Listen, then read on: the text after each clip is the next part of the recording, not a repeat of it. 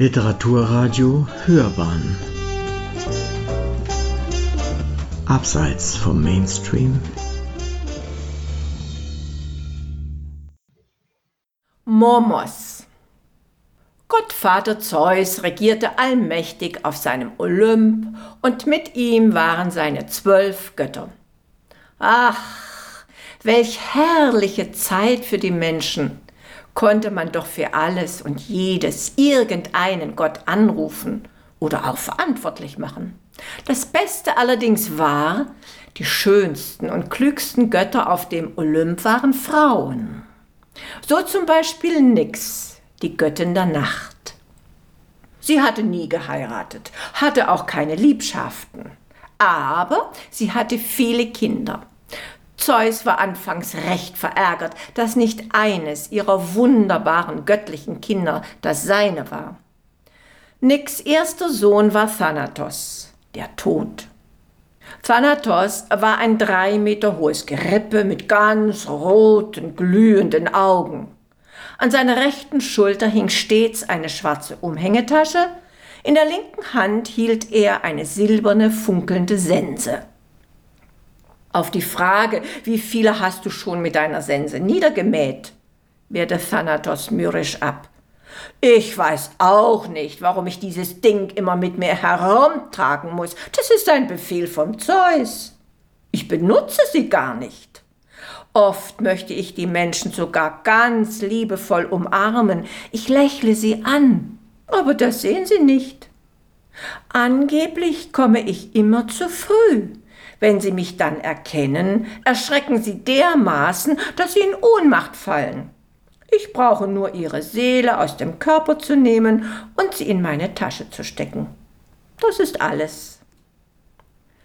Eines Nachts kam Zeus zur Nix. Ach, du schon wieder, was gibt es denn? Nix, es ist nicht gut, wenn die Menschen sich so sehr vor deinem Sohn fürchten. Die Menschen begreifen nicht, dass es ohne Tod kein neues Leben gibt, auch keine Liebe. Also nix, tu was. Ja, du musst noch einen Gott, einen lieben Bruder schaffen, einen Gott des Lebens und der Liebe. Wir werden ihn Hypnos, den Schlaf nennen.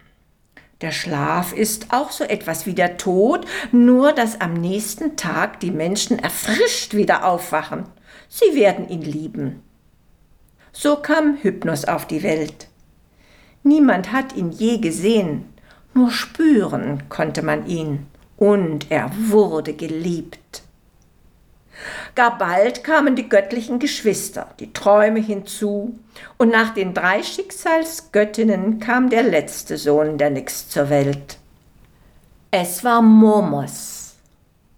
Nix erkannte sehr bald, dass er wohl ein Problemkind werden könnte. Er schlug so ganz und gar aus der Art.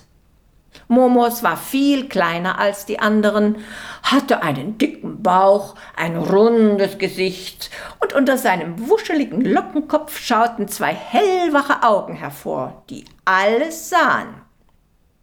Er war unglaublich gesprächig. Außerdem wusste Momos alles und alles viel besser als die anderen. Jeden der Götter auf dem Olymp sprach er an und belehrte ihn, so dass sie gar bald einen großen Bogen um ihn machten. Er ging ihnen schrecklich auf die Nerven.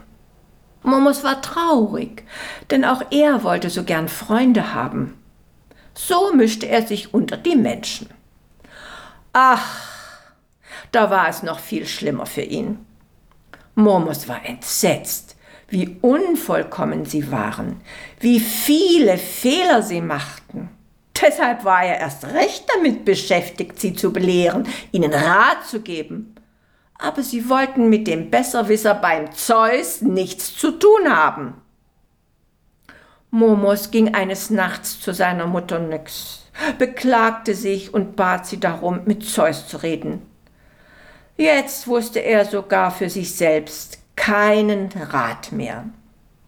Zeus kam auch sofort. Also du, Allvater, was soll ich nur machen? Die Menschen wollen einfach nicht klüger werden. Sie machen stets die gleichen Fehler, obwohl ich ihnen doch immer wieder den richtigen Weg zeige. Zeus lächelte. Och, Kalemu, mein Guter, oti then costisi, then echiaxia. Was redest du da? Du meinst, was nichts kostet, ist nichts wert? Ganz recht, Momos. Verlange Gaben, teure Gaben, und die Menschen werden deinen Rat suchen. Sie werden auch Freunde sein wollen. Momos lief vor seinem kleinen Tempel völlig durcheinander auf und ab und donnerte los. Was soll das? Ich bin doch kein Dieb. Ich will doch die Menschen nicht ausnehmen. Ich sehe einfach nur, wenn sie Fehler machen. Das kostet mich doch auch nichts. Würden Sie selbst nachdenken, dann bräuchten Sie meinen Rat nicht. Nein, nein, nein, Zeus. Zeus? Aber das hörte Zeus nicht mehr. Er war längst wieder auf seinem Olymp. Momos dachte nach. Er setzte sich auf die oberste Stufe seines kleinen Tempels und beschloss von nun an nichts, aber auch gar nichts mehr zu sagen. Das war anfangs für ihn sehr schwer. Mit beiden Händen hielt er sich den Mund zu. Er ließ die Menschen an sich vorbeiziehen. Manchmal schüttelte er mit dem Kopf. Manchmal grinste er auch. Aber er blieb stumm. Zunächst gefiel das den Menschen. Endlich wurden sie in Ruhe gelassen. Da gab es dann doch einen, der völlig ratlos in eine schwierige Situation geraten war. Er ging zu Momos und bat um Rat. So, so, du brauchst meinen Rat. Einen guten Rat? Sag mal, du bist doch Ziegenhirt. Also, bring mir ein paar feine Ziegenledersandalen, ich werde nachdenken und ich werde dir einen guten Rat geben. Der Hirte beeilte sich, die Sandalen herbeizuschaffen, bekam einen guten Rat, handelte danach und fortan ging es ihm prächtig. Das sprach sich herum. So nach und nach trauten sich einige auch zum Tempel des Momus zu gehen und um Rat zu fragen.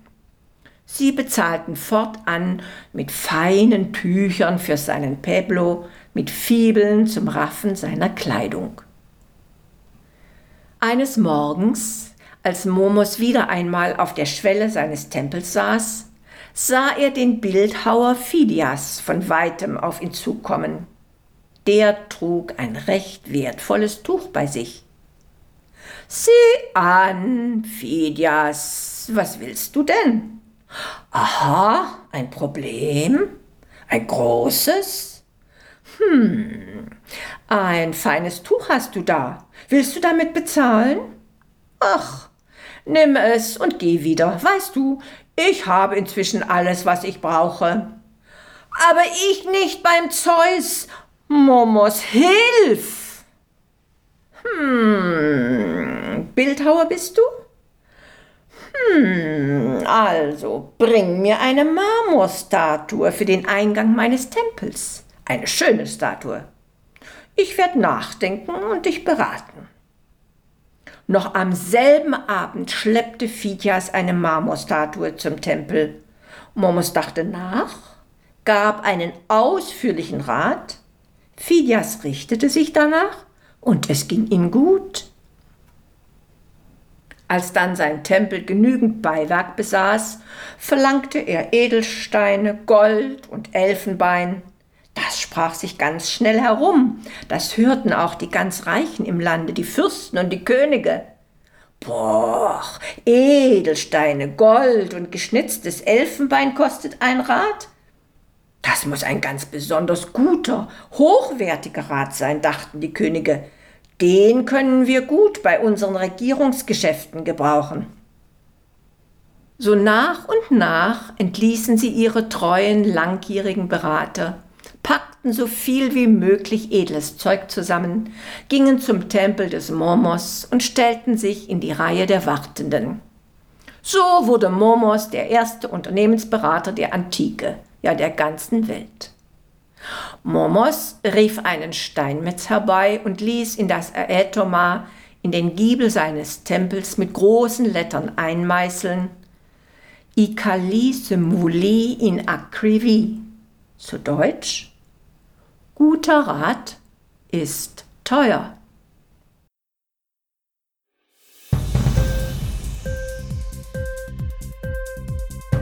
Hat dir die Sendung gefallen? Literatur pur, ja, das sind wir. Natürlich auch als Podcast. Hier kannst du unsere Podcasts hören. Anchor, Spotify, Apple Podcast, iTunes, Google Podcasts, radio.de und viele andere mehr.